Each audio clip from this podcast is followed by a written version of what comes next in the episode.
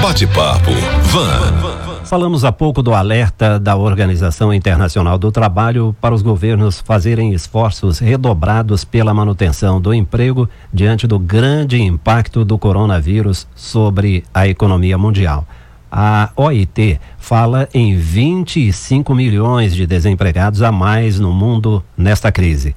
Aqui no Brasil, o governo tem adotado medidas para controlar a situação e não piorar o cenário, já que o país conta com mais de 13 milhões de desempregados. Uma das alternativas para prevenir o contágio já foi adotada pelos empregadores: colocar os colaboradores em home office. Está aqui para esclarecer dúvidas sobre o tema o vice-presidente da Associação da Advocacia do Sul de Minas, doutor Adriano Santos Oliveira. Adriano Santos Oliveira, que é nosso parceiro no Jornal de Vanguarda. Bom dia, doutor. Bom dia, Rodolfo, e bom dia também para todos os ouvintes do Jornal de Vanguarda. Doutor, o que diz a lei sobre home office? Rodolfo, é, de início é preciso deixar claro que temos os trabalhadores do setor privado e também do setor público, cada qual com as suas regras. No setor público, cada ente da federação, união, estados e municípios tem autonomia para regulamentar o home office. Então, devido à amplitude do tema, hoje vamos tratar aqui especificamente do trabalhador regido pela CLT, ou seja, aquele que tem a carteira de trabalho assinada. É, foi a reforma trabalhista lá atrás, em 2017, que passou a regulamentar o home office também chamado de teletrabalho, é, introduzindo algumas regras na CLT. Sim. E existe alguma licença especial, doutor, ou alguma concessão legal em períodos de crise como esse? A CLT, ela refere-se a tal situação como sendo força maior. Então, se a empresa for extinta em decorrência da crise, ela paga metade do que seria devido em caso de rescisão sem justa causa. Agora, caso ela opte por manter a sua atividade ah, e provar os prejuízos, ela precisa provar, ela pode reduzir os salários dos empregados em até 25%. Agora, na prática, ah, as empresas optam por outras medidas, tais como eh, férias coletivas, plano de demissão voluntária e também a mídia, como você noticiou há pouco, eh, está informando que o governo está estudando suspender temporariamente os contratos de trabalho para evitar demissões em massa melhor ficar um tempinho em casa do que perder o emprego, né? Sim, claro. Bom, a empresa, doutor, pode impor o home office ou o colaborador tem o direito de ir trabalhar na companhia? É, Rodolfo, neste caso nós temos duas situações. Para aquele contrato inicialmente presencial se transforme em teletrabalho, né, em home office, é preciso que ambas as partes concordem.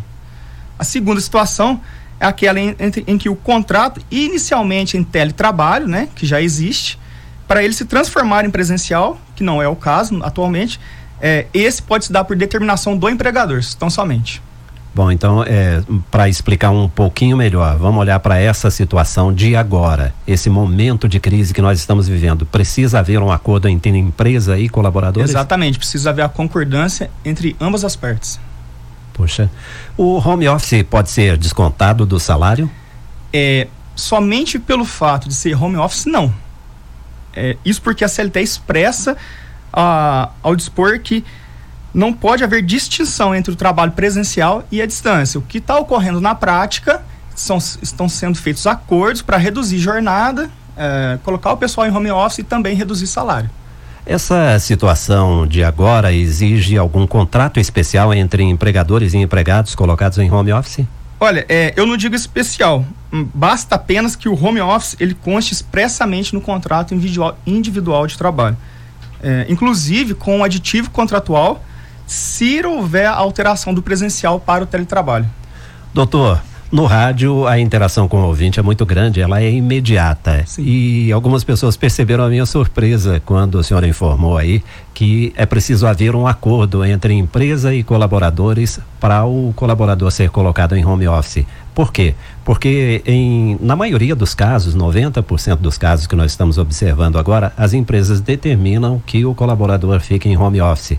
É natural que as pessoas entendam que é uma situação de emergência e não entrem em discussões infrutíferas, né? Quer dizer, é melhor manter o emprego. Utilizando o bom senso. Bom Ex senso. Exatamente. Né? Sempre o diálogo é bem-vindo.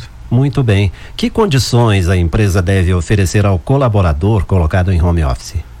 A, a CLT, ela impõe que a responsabilidade pela aquisição de equipamentos, assim como o reembolso de despesas do empregado, elas devem ser previstas em contrato escrito. É, mas ela não fala expressamente de quem é a responsabilidade.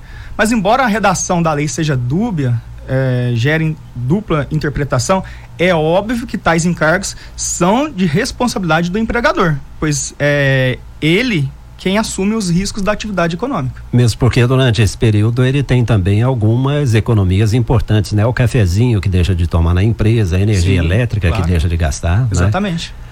O que acontece se durante esse período de home office o colaborador adoecer? Rodolfo, o adoecimento do trabalhador ele segue o mesmo procedimento do trabalho presencial. É, o pagamento do salário pelo afastamento do empregado nos primeiros 15 dias são de responsabilidade da empresa e a partir do 16 o empregado deve ser encaminhado para o INSS e o seu contrato de trabalho ser suspenso. O empregador tem o direito de usar alguma ferramenta para confirmar se realmente o colaborador está trabalhando em casa? Tem muita gente que confunde home office com férias. Sim, é, essa é uma pergunta bem complexa. Então vamos lá. Sob o viés do local de trabalho, local de trabalho, não importa se o empregado trabalha na casa dele ou em outro local, lan house, por exemplo, desde que seja fora das dependências da empresa. Agora, sob o viés da jornada de trabalho, na minha opinião, essa é a questão mais polêmica do home office. Isso porque a CLT ela dispõe expressamente que os empregados em regime de teletrabalho não são abrangidos pelas regras de controle. Em regra, a CLT fala que eles não estão abrangidos pela regra de controle. Agora, no entanto, é, é pacífico nos tribunais que essa exceção ela aplica-se somente àqueles empregados que exerçam atividade externa incompatível com a fixação. Ou seja, se a atividade do empregado ela é compatível com o controle de entrada e saída por meios digitais, que é na maioria dos casos, né? principalmente com o login, logoff de sistemas, não se aplica a exceção do controle. É, da, isso porque a empresa aí ela dispõe efetivamente de meio para controlar a jornada de trabalho do empregado. E de novo, vale a questão do bom senso, né? Num momento de crise, eu acho que a prioridade de todo mundo deve ser preservar o emprego e entrar no, no sistema proposto pela empresa. Exatamente. Né? Em resumo, doutor, quais são os direitos e os deveres dos empregadores e empregados? É, Rodolfo, os direitos e deveres de empresas, empregados, são todos aqueles é, já previstos para o contrato presencial, com as seguintes observações. O teletrabalho ele deve constar expressamente no contrato individual. A responsabilidade pelas despesas são da empresa. E se o teletrabalho é, ou, ou home office for compatível com o controle de entrada e saída por meios digitais, o empregado está sujeito às regras de controle e, neste caso, a empresa é obrigada a adotar controle de ponto para os estabelecimentos com mais de 20 empregados. Perfeito. Bom, o tema é bastante complexo, não é, doutor Adriano? É, a Associação da Advocacia do Sul de Minas tem um blog com materiais riquíssimos. E existe o planejamento de colocar esse tipo de conteúdo lá no blog da associação? Sim, sim. A, a associação ela está em fase inicial né, de estruturação, mas é, nós temos todo um projeto aí de, de marketing, temos uma assessoria de marketing para implementar, sim, essa elaboração e divulgação de conteúdo. Muito bom. Nós conversamos aqui no Jornal de Vanguarda com o nosso parceiro, doutor Adriano Santos Oliveira. Doutor Adriano é o vice-presidente da Associação da Advocacia do Sul de Minas, é um dos fundadores da associação, né, doutor? Sim. Muito obrigado pela sua presença, um bom dia. Eu que agradeço, um abraço para todos os ouvintes. Bate-papo, Van.